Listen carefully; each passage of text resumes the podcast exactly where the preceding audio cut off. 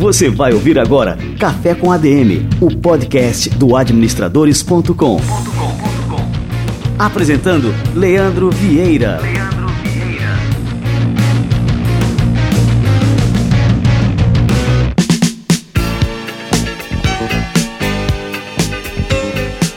E aí pessoal, estamos começando mais um Café com a DM e hoje o nosso papo vai ser sobre vendas, prospecção de clientes, técnicas de vendas com um dos maiores especialistas de vendas do Brasil, Leandro Branquinho. É, Leandro, que massa tá aqui, cara. Seja bem-vindo ao nosso Café com a DM. Muito obrigado. Olá, você que está ouvindo o Café com a DM. Seja bem-vindo, seja bem-vinda.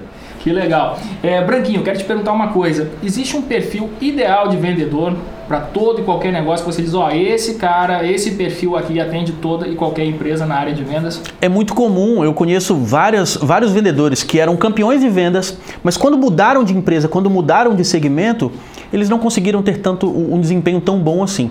Então, eu descobri que bons vendedores eles têm três características em comum.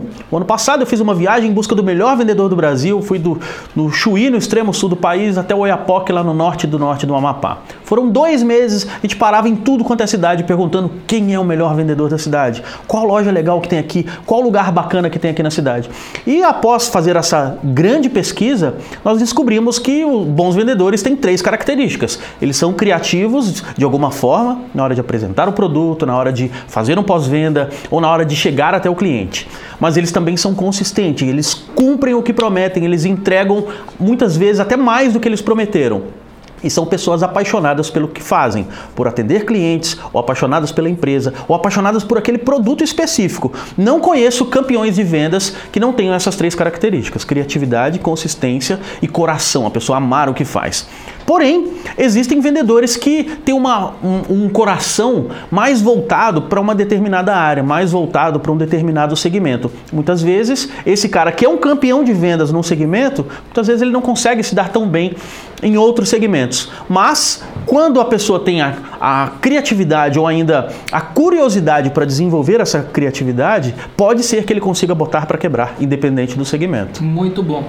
E dentre três fatores, conhecimento, habilidade e atitude, qual que é o peso disso na, na formação de um bom vendedor? Precisa ter um equilíbrio, né? É, conhecimento, habilidade e atitude. Se o vendedor for um pangaré de atitude, se o cara não tiver a, a vontade de resolver o problema do cliente, se ele não tomar iniciativa, se ele não for um cara mais proativo, não adianta ele ter o conhecimento, não adianta ele ser um baita de um especialista no produto, saber tudo que aquele produto pode fazer, se ele não tiver uma boa atitude. Mas não adianta também o cara ter só, só atitude se ele não sabe como é que o produto ou serviço vai resolver o problema do cliente. Né? Então, assim, a habilidade é fácil de desenvolver, muitas vezes com treinamento, muitas vezes com prática, muitas vezes com estudo.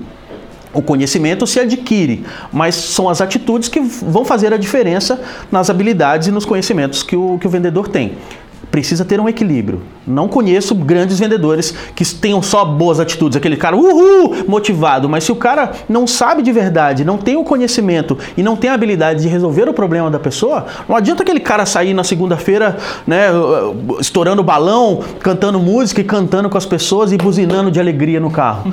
Cara, isso é papo furado, né? Há um tempo atrás, muitos livros de autoajuda vendiam muito para esse segmento, para o segmento comercial, mas hoje em dia já não tem mais tanto livro nessa área assim para a equipe comercial. Porque as pessoas descobriram que não é suficiente uhum. ter aquela coisa da vibração. Não é só isso que faz as pessoas venderem. O que, é que, o que, é que, motiva realmente um vendedor? Vamos lá, eu tenho uma equipe de vendas, o pessoal anda meio desmotivado e eu quero dar um gás nesses caras. o que, eu tenho que fazer? Olha, cada caso é um caso. Uhum. Né? Se você quer motivar a equipe, o primeiro ponto é ter presença, é ser um líder atuante, que sabe exatamente como ele pode ajudar cada vendedor.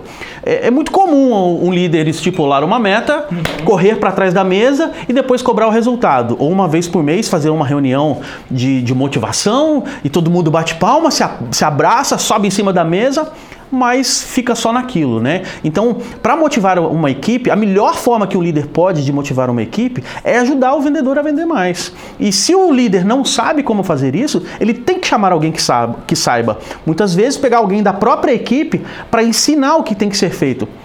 Mas acontece que alguns vendedores campeões eles seguram essas informações. Muitas vezes o cara que está botando para quebrar em vendas, ele não conta qual é o pulo do gato para a equipe. Mas se o líder é presente, ele consegue descobrir o que, que esse cara está fazendo e ajudar cada pessoa individualmente. É claro que tem uma coisa que motiva bastante também é a água tá perto da bunda, né? Na hora que a pessoa começa a ver que alguma coisa está é, tá incomodando, que ela tem conta para pagar, que ela é, precisa vender mais, é muito comum você encontrar pessoas que são motivados pela necessidade, porque ele tem que resolver algum problema em casa, que ele tem que resolver algum problema com conta, mas não adianta ter só essa essa é, pegar uma pessoa, ah, não, vou contratar então alguém que está devendo para vender para minha empresa. Uhum. Nem sempre isso vai funcionar, porque às vezes a, o, o, salário fixo já vai fazer com que, aquela, que aquele vendedor já se acomode, né? Então tem que encontrar, recrutar, né? Já tem a ver com a motivação, né? Porque não adianta você recrutar alguém que não tenha brilho nos olhos e imaginando que essa pessoa vai ficar motivada. O líder olha pro, pro liderado, cara, tô vendo que você tá meio desmotivado, vem cá, vou te dar motivação hoje. Isso não existe, né? Não, não tem isso. Então, a melhor maneira de um líder incentivar uma pessoa é pegar pessoas motivadas e ter presença, estar ali lado a lado com aquele vendedor. Descobrir maneiras, o líder tem que descobrir maneiras de ajudar aquele vendedor a vender mais. E não simplesmente dar uma meta e falar, se vira, vai lá e, e, e venda mais. Show de bola. E num processo de seleção, você falou né, na questão do, do, recrutamento, o que, que a gente tem que identificar na pessoa que você diz, bom, esse cara tem um perfil para ser um bom vendedor na minha empresa? A primeira coisa é descobrir se a pessoa tem curiosidade. Se a pessoa chegou para uma entrevista e ela não sabe nada da tua empresa, ela não sabe nada do, do cliente, do que, dos produtos que você vende, talvez ele não tenha o perfil para ser um bom vendedor. Isso Pode ser. Desmotiva muito, né? Quanto mais muito. entrevistar o cara e tu pergunta, bom, você já conhece a nossa empresa, sabe o que a gente faz? O cara, não, não, só viu o anúncio da vaga e me interessei pela vaga. Não sabe toda a história que está por trás daquela empresa. Né? Se o cara não teve essa curiosidade mínima, né? Uhum de procurar saber um pouquinho da tua empresa, ele também não vai ter a curiosidade para descobrir um pouco mais do cliente. Sim. Porque não adianta ter um produto bom e um serviço bom, bater de porta em porta, telefonar para muitas pessoas, se o, o, vendedor não sabe nada do cliente, não sabe nada do comprador, não sabe qual é a dor, não sabe o que tira o sono dos, dos clientes. Quando o vendedor tem essa curiosidade, ou melhor, a palavra talvez seja essa, né? Uhum. Curiosidade. Se você encontrar pessoas que são curiosas, que são investigativas, que gostam de saber mais, talvez ali tenha uma, uma pedra bruta. Não estou falando que todo mundo que é curioso é, é, um bom vendedor, mas essa é uma característica que, se a pessoa for curiosa, ela facilmente consegue se desenvolver como vendedora. E qual é o papel da comissão na venda? Olha, esse assunto é bastante polêmico. Eu tenho um amigo que ele acabou de escrever um livro que fala sobre ciência em vendas. Acabei de ver um, um estudo na Universidade de Harvard falando exatamente que a gente tem que abolir a comissão. Esse é um assunto polêmico porque tem uma linha que defende não pode ter comissão, você tem que pagar bem, você tem que criar um ambiente para que as pessoas se sintam motivadas e aquele dinheiro que a pessoa ganha tem que ser acima da média. Já tem uma outra linha, a linha um pouco mais tradicional, que fala que o vendedor é igual um cavalo de corrida. Ele só vai conseguir vender mais se tiver um outro do lado dele competindo com ele. Hum. Então, para alguns segmentos, eu realmente ainda não aconselho que tenha essa abolição da comissão, porque isso é um estudo novo, é uma coisa nova. E como a parte a, a questão de comissão tem dado muito certo em diversas empresas, em diversos segmentos, talvez ir por esse caminho ainda seja o mais seguro. Talvez, pode ser, já falei várias vezes talvez, né? É porque é uma coisa muito nova, são estudos novos que mostram que comissão às vezes desmotiva quando precisa ter pensamento criativo. Tem até o Daniel Pink, num livro que se chama Motivação 3.0, ele fala que quanto mais criativo for o trabalho, quanto mais for necessário é, a pessoa usar a inteligência, se você coloca é, é, pagamentos variáveis, se você coloca a remuneração variável, chega um momento que a, que a criatividade deixa de funcionar. Né? Já no trabalho mais operacional, se você coloca a comissão, isso motiva cada vez mais. Mas, vou repetir, são, são estudos novos, são coisas novas. Eu ainda gosto muito da remuneração variável da comissão. Perfeito. E, e qual que é o, o, cuidado que o gestor, o líder deve tomar justamente com a, com a política de comissão para não transformar o vendedor num chato? Porque acontece muito disso, né? O cara está perseguindo tanto uma meta que ele, ele acaba é, perdendo o bom senso na, na uhum. hora de vender e se torna um vendedor insistente, chato, até que, até que gera uma, uma fobia né, no, no cliente. Né? Uhum. Existe uma diferença muito grande uhum. entre persistência e insistente. Vendedor precisa persistir um pouco mais, porque muitas vezes o cliente fala assim: não, não vou comprar, eu vou pensar. Porque na verdade ele quer só se livrar, quer só um tempo para realmente pensar, ou ainda ele não está convencido de que vale aquele preço. Mas a melhor forma de, de lidar com isso é através da confiança. Se o vendedor ele mostra segurança no que ele faz, se o vendedor mostra para o cliente que aquele produto é o melhor produto e ele só vai conseguir fazer isso se ele primeiro ouvir, se ele primeiro descobrir, se ele primeiro tiver a curiosidade de perceber qual é a dor do cliente, aí sim ele na hora de apresentar aquele produto ou serviço, ele não vai ser chato, né? Porque ele sabe exatamente o que falar. Então a dica é: descubra o que o teu cliente precisa e procura se espelhar no cliente. Viu que o cliente já está virando para o lado da rua, viu que o cliente já está olhando no relógio, ele está fazendo alguma coisa errada. Alguma coisa ele está fazendo que, que não está dando certo. Então, ou ele para aquela apresentação e marca um, um, uma outra reunião, ou ele faz um, um dá uma reviravolta ali, muda as palavras e até tentar conseguir convencer aquele cliente. É óbvio, é claro, se o cliente falar, olha, realmente eu não quero, se ele insistir, ele, se ele entra para a categoria da lista negra do, daquele cliente, né? E nunca mais vai ser atendido. É verdade. É, pessoal, nós vamos fazer uma, uma, uma coisa um pouco diferente nesse Café com a DM, porque antes de começar o Café com a DM de hoje, a gente fez um ao vivo no Facebook e a gente recebeu ali é, dezenas de perguntas interessantes. Então a gente selecionou algumas dessas perguntas para aproveitar aqui a presença do Branquinho e, e, lógico, aquela velha máxima, né? A pergunta de um pode ser a, a dúvida de um pode ser a dúvida de muitos.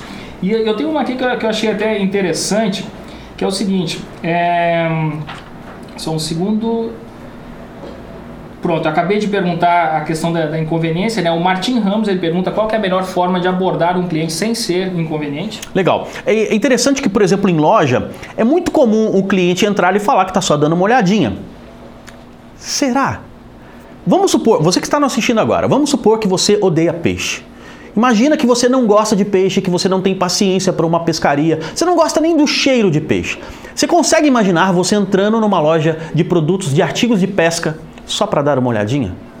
Você não faz isso. Você só entra aonde você tem algum tipo de interesse. Então, a melhor maneira de abordar um cliente sem ser inconveniente é receber como você estivesse recebendo um amigo em casa. Oi, como vai? Bom dia, tudo jóia? Evita frases decoradas como prontinho, pois não, posso te ajudar. Essas coisas fazem com que crie uma barreira um balcão. Olha, quando eu falo, pois não, quando eu falo posso te ajudar, eu sou o vendedor, você que está aí do outro lado é um cliente. Agora, quando você fala, oi, como vai? Seja bem-vindo, você quebra um pouco essa barreira do cliente achar que você está sendo inconveniente. E se o cliente falar, estou só dando uma olhadinha, perceba que ele não está ali só para olhar, ele está ali porque ele tem uma necessidade ou uma vontade. Ou pode ser que em alguns casos ele esteja fazendo terapia, né? A pessoa não quer comprar nada, ela não está precisando de nada, mas por algum motivo ela entrou ali porque ela está muito feliz ou porque ela está muito triste. Então ela entrou para fazer terapia. E as pessoas só procuram terapia no varejo, por exemplo, ou com, com um vendedor, se realmente ela tem algum tipo de interesse. Se o cliente falar, estou só dando uma olhadinha, persista um pouquinho mais, o que exatamente você está procurando. Seja que bom que você veio aqui na, na nossa loja, na nossa empresa. Vamos, posso te mostrar algumas novidades que chegaram? Se de novo o cliente falar estou só dando uma olhadinha, também não fala fica à vontade, porque a grande maioria dos vendedores falam fica à vontade e dão as costas e abandonam aquele cliente. Diga o teu nome, se afasta um pouquinho, mas sem perder aquele cliente do, do teu campo de visão. Você só é inconveniente se você não perceber o, a, as reações do seu cliente. Se o seu cliente falou duas vezes que está só dando uma olhadinha, você precisa se afastar. Agora, se você percebe que um cliente entra na tua empresa e você deixa ele andar por ali, você não é inconveniente, você é um ausente.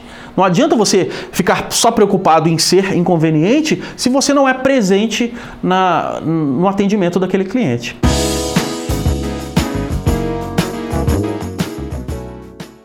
Agora, assim, o que, eu, o que a gente observa é que com esse avanço da, da tecnologia, da internet, das redes sociais, desses aplicativos de, de comunicação instantânea, é, as pessoas estão um pouco mais é, antissociais. Então, assim, muitas vezes a gente prefere receber um WhatsApp do que receber uma chamada. Uhum. E, isso, isso se reflete também nesse cenário de vendas, né? Então, quando a gente entra numa loja, a gente não quer falar com a pessoa, a gente quer simplesmente olhar. Eu vejo muitos casos assim, por exemplo, da, da Apple Store, Sim. né? Então, você entra lá, ninguém te aborda, né? Agora, no momento que você consulta um vendedor, ele tem todas as informações, todo o interesse em te ajudar. E que, na verdade, nem, nem são vendedores, né? Porque eles não, não recebem a comissão, aquilo que você falou. Uhum. Por outro lado, a Microsoft também tem uma Microsoft Store, mas é um modelo copiado da Apple, e que aí você começa a, a, a analisar ali os aparelhos, as novidades e na mesma hora cola alguém você já começa a fazer um, já começa o processo de venda. E eu me sinto mais incomodado com isso, justamente quando você quer observar ali as novidades, né? E não, não quer ter interferência de alguém até, até o momento que você diz, não, agora eu preciso perguntar. Uhum. É, isso é um pouco cultural, na verdade, uhum. né? Tanto o americano, o, o, mês passado, eu, no momento que nós estamos gravando essa entrevista, no mês anterior, eu estive no Uruguai e lá também as pessoas são muito mais receptivas uhum. do que buscar o cliente, de ir na, na vitrine, de ir na porta buscar o cliente, como a gente, em alguns lugares do Brasil, a gente vê isso muito presente. Então é um pouco cultural sim. Mas o brasileiro, ele gosta dessa atenção. Ele diz que não que está só dando uma olhadinha, ele diz que não quer a presença do vendedor, mas na hora que ele olhou para o lado, se não tiver um vendedor presente ali, ele sai reclamando que ninguém atendeu, ele sai reclamando que ele foi mal atendido. Já que você falou de, de redes sociais, das pessoas estarem conectadas, então uma boa forma de você, a gente deu exemplos de varejo, então vamos dar exemplos de B2B então. Como é que você aborda um cliente que você não conhece? Utilize utiliza as redes sociais tem um plugin, dois plugins na verdade, um que se chama Rapportive e o outro que se chama Discover.ly com LY. Se você instala esse plugin no Chrome, por exemplo, quando você abrir o teu e-mail, você digita o e-mail do teu cliente, já aparece ali qual o LinkedIn dele, qual o Facebook dele, qual o Twitter, ou se tem alguma notícia através do Google Alerts ali. Isso é extremamente poderoso para você se conectar com esse cliente através das redes sociais. Você mesmo disse, as pessoas estão mais reservadas, estão mais é, procurando fazer as coisas mais pela internet. Então vamos por esse caminho. Descubra o que, aonde o seu cliente está na internet, se conecte com ele por ali e na sequência, depois de um tempo, depois de começar um relacionamento, aí sim você oferece o produto ou serviço que você vende. Ótimo. Vamos passar aqui para as perguntas do, do pessoal. É, tem um que diz o seguinte, o Luciano Marques Pereira, ele fala o seguinte, em serviços funerários, como devemos proceder no setor de vendas e prospecção de clientes? Olha, o setor de prospecção de clientes, você a melhor maneira é você ter uma parceria muito forte com o hospital, com o necrotério, com o IML e até mesmo com a polícia.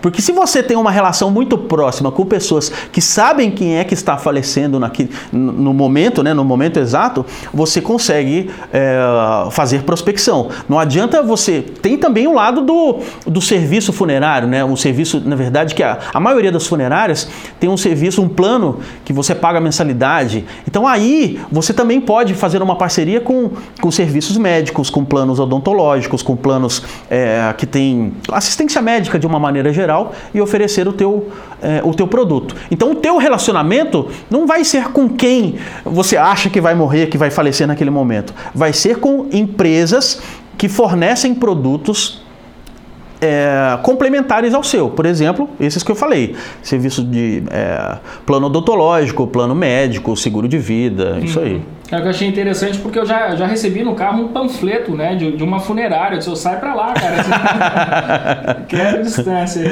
Ele falou de prospecção, foi isso só prospecção é, que ele falou? prospecção e vendas, né? É, então, aí você tem que prospectar não o teu cliente final, você tem que prospectar através de parceiros que possam te indicar clientes. Muito bom. É, o Elisandro Vieira, olha aí, né, deve ser meu parente, ele tem observado uma tendência pelo delivery, né? As pessoas querem mais comodidade em receber suas compras em casa. Alguma dica para o setor de alimentação? Uma dica de, de vendas para o setor de alimentação? Mesma coisa, uhum. esteja presente. Se você tiver presença nas redes sociais, se você tiver presença é, na vida digital do teu consumidor, isso é extremamente poderoso para você vender mais. Vamos supor que você fez uma entrega hoje Por que não mandar um SMS no dia seguinte? Por que não mandar um SMS na semana seguinte? E tem que ser SMS mesmo, porque não é todo mundo que tem o WhatsApp. Hoje em dia já existem alguns aplicativos que você pode instalar no teu smartphone e mesmo que o teu cliente não tenha um smartphone, sabe aqueles telefones antigos de quatro funções? O telefone que liga, manda e recebe mensagens, tem a lanterninha e o jogo da cobrinha. Hum. Mas aqueles telefones antigos, ele, eles ainda recebem SMS. O ICQ, por exemplo. O ICQ era um, uma rede social de antigamente que era tipo Messenger hoje. Mas existe o aplicativo no teu celular, que você pode instalar no seu celular, com o nome ICQ. Ele tem aquele mesmo barulhinho, né? O, o, o antigo, né? uhum. né? Mas se você manda um ICQ para o teu cliente, se ele tiver instalado o ICQ no, no, no, celular dele, ele recebe através do aplicativo. Se ele não tiver um smartphone, se ele não tiver o ICQ instalado, mesmo que ele tiver o telefone do jogo da cobrinha, se você manda um ICQ para ele, ele recebe um SMS grátis. Isso é extremamente poderoso. Muito obrigado pela confiança, obrigado por comprar na nossa empresa. Ou então, uma semana depois, Tá na hora de comer uma pizza, uma pizza hoje, hein? Então, esse tipo de pós-venda também é muito poderoso. Você precisa estar presente de alguma forma na vida do teu cliente.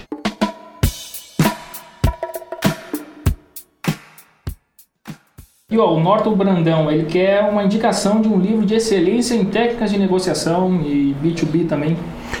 Negociação, o melhor cara, a referência para mim é o William Ury, é, professor da Universidade de Harvard. Ele dá aula, se não me engano, no curso de Direito, no curso de Administração em Harvard. Então, todos os livros do William Ury para negociação. Para B2B, eu indico alguns livros. Tem um que se chama Venda o Invisível, do Harry Beckwith. Não é um livro tão comum, mas é um livro extremamente poderoso que mostra como você agrega serviço é, no, no, B2B. B2B também lembrei do Jeffrey Gitomer, né, o autor da Bíblia das Vendas. Aqui no Brasil é disparado um dos livros mais vendidos, a Bíblia das Vendas. Curiosamente, ao redor do mundo, esse não é o livro mais vendido dele. O livro mais vendido do Jeffrey Gitomer é o livro vermelho de vendas. Então, esses são, são dois livros muito bons. É, também indico a coleção Passos da Venda, do Raul Candeloro, diretor da revista Venda Mais, eu sou colunista lá na revista, e ele tem uma coleção muito bacana que monta, que diz o que, que você tem que fazer em cada passo da venda, assim como a negociação, que é o que você perguntou. E aqui o Moisés Tinoco, ele diz assim, o que fazer quando os seus prepostos é, querem continuar na zona de conforto? Vale a pena continuar insistindo ou buscar novos parceiros? Olha, vendedor que fica na, na, na zona de conforto, só se ele está recebendo um salário é, que já paga as contas dele e você não acompanha métricas. Se você não tiver métricas para cobrar esse teu preposto ou representante comercial, como é que você espera cobrar alguma coisa dele? Então, primeiro, você precisa ter métrica. Segundo, você também precisa estar presente, mesmo que eles não sejam seus funcionários, que sejam preposto. Você precisa de alguma forma estar presente. Por exemplo, no Facebook, no LinkedIn, se você curte as postagens desses seus prepostos, vai fazer com que você estreite um pouco mais a relação. E se você conseguir isso um pouco mais, essa, essa relação entre vocês for um pouco mais estreita, você tem mais propriedade para cobrar. Porque alguns líderes também se afastam e só entram em contato com o preposto, com o representante ou com o funcionário na hora de cobrar. E aí não adianta, né? Liderança é estar presente, independente de ser preposto, independente de ser representante ou funcionário da tua empresa. Muito bom. Branquinho, eu quero aproveitar agora, já que você é um verdadeiro antropólogo das vendas e está fazendo esse estudo, né, acompanhando é, no Brasil o perfil do, dos vendedores no Brasil e agora começou a internacionalizar esse teu estudo. É, você já conseguiu identificar algumas diferenças entre os vendedores brasileiros e os latino-americanos? E também, assim, não só isso, não só as diferenças, mas também o que, que a gente tem é, de similar aí com os nossos vizinhos? Muito legal, muito legal. Eu já percebi uma diferença assim muito grande em que aqui no Brasil é comum os vendedores buscarem um pouco mais de clientes. Como eu disse no exemplo do Uruguai, lá eles não buscam os clientes, mas eles são extremamente agradáveis, extremamente receptivos quando você os procura. Já aqui no Brasil nem sempre, principalmente na área de serviços. Como é complicado você indicar algum prestador de serviço, porque você marca um horário, o cara não vai, você pede tal serviço, o cara não entrega. Então, aqui no Brasil a gente ainda tem um pouco dessa deficiência de entregar aquilo que a gente promete. Não sei exatamente se isso é cultural. Eu não tinha escutado essa expressão ainda do antropólogo das vendas, né? Mas pensando bem, é exatamente isso, né? Eu estou buscando descobrir o que, que uh, os vendedores no Brasil e em outros lugares do mundo têm em comum.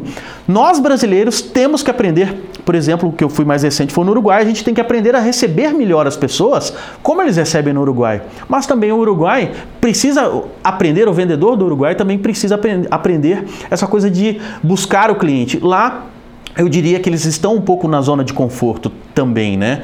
Mas a economia lá funciona diferente da nossa aqui. Lá eles não estão passando pelo que a gente passou agora recentemente, 2015, 2016, que foi desaceleração, crise, muita gente reclamando, muita gente demitindo. Ainda agora em, dois, em 2017, que é quando a gente está gravando esse nosso bate-papo, ainda tem empresa demitindo.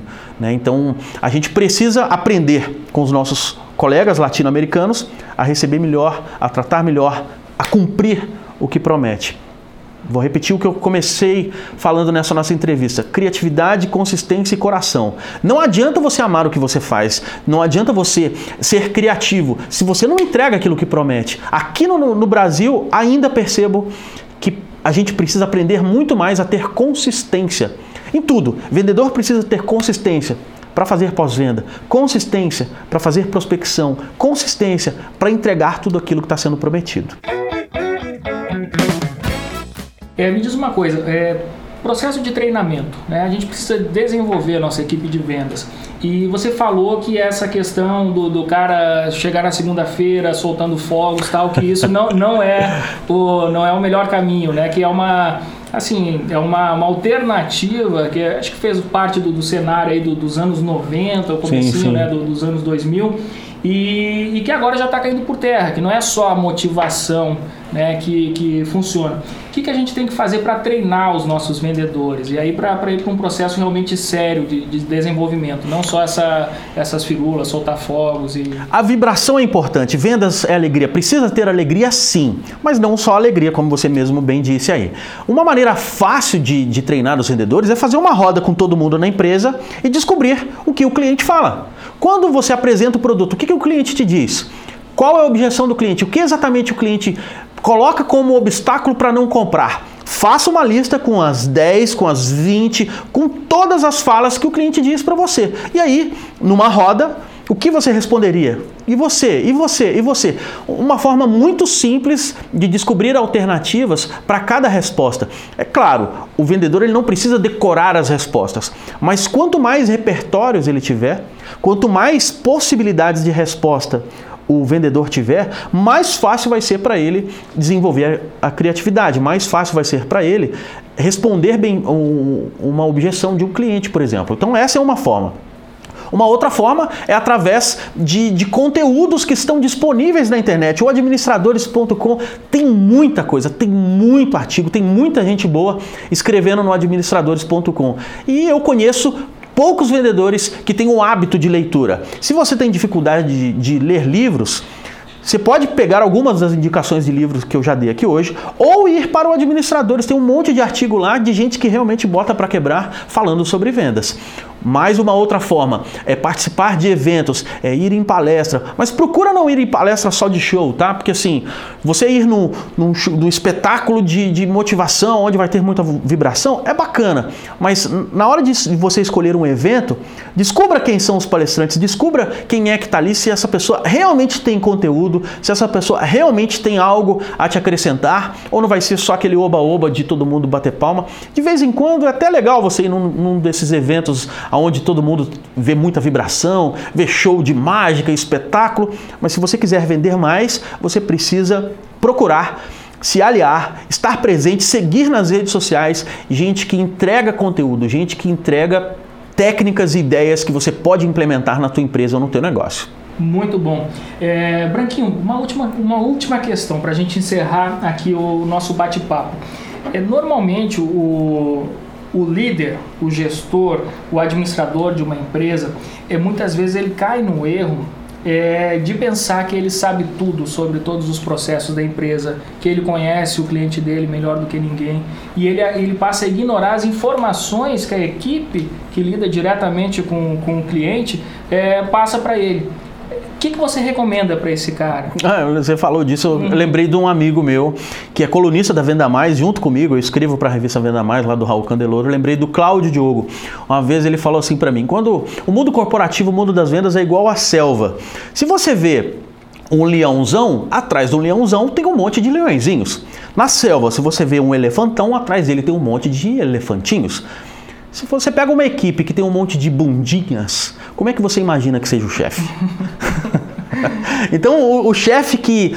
É, o, o chefe, o líder, independente do termo que você certo. escolheu para dar, se esse não é um cara que sabe ouvir a equipe, que tem presença, que acompanha, que faz monitoramento constante da equipe, ele nunca vai ser um, um, um bom líder, né? Então, respondendo a sua pergunta, o que, que esse chefe tem que fazer? Tem que estar tá presente, tem que estar, tá, saber qual é a dor do vendedor e ajudar esse vendedor a vender cada vez mais. Muito bom. Branquinho, quero te agradecer demais aqui a presença no nosso Café com a DM e marcar para a gente tomar mais um cafezinho mais vezes. Boa, gostei. O café daqui é bem gostoso e é um prazer estar com você que acompanha o administradores.com. Muito bom. Pessoal, foi um prazer apresentar mais um Café com a DM para vocês. Até a próxima.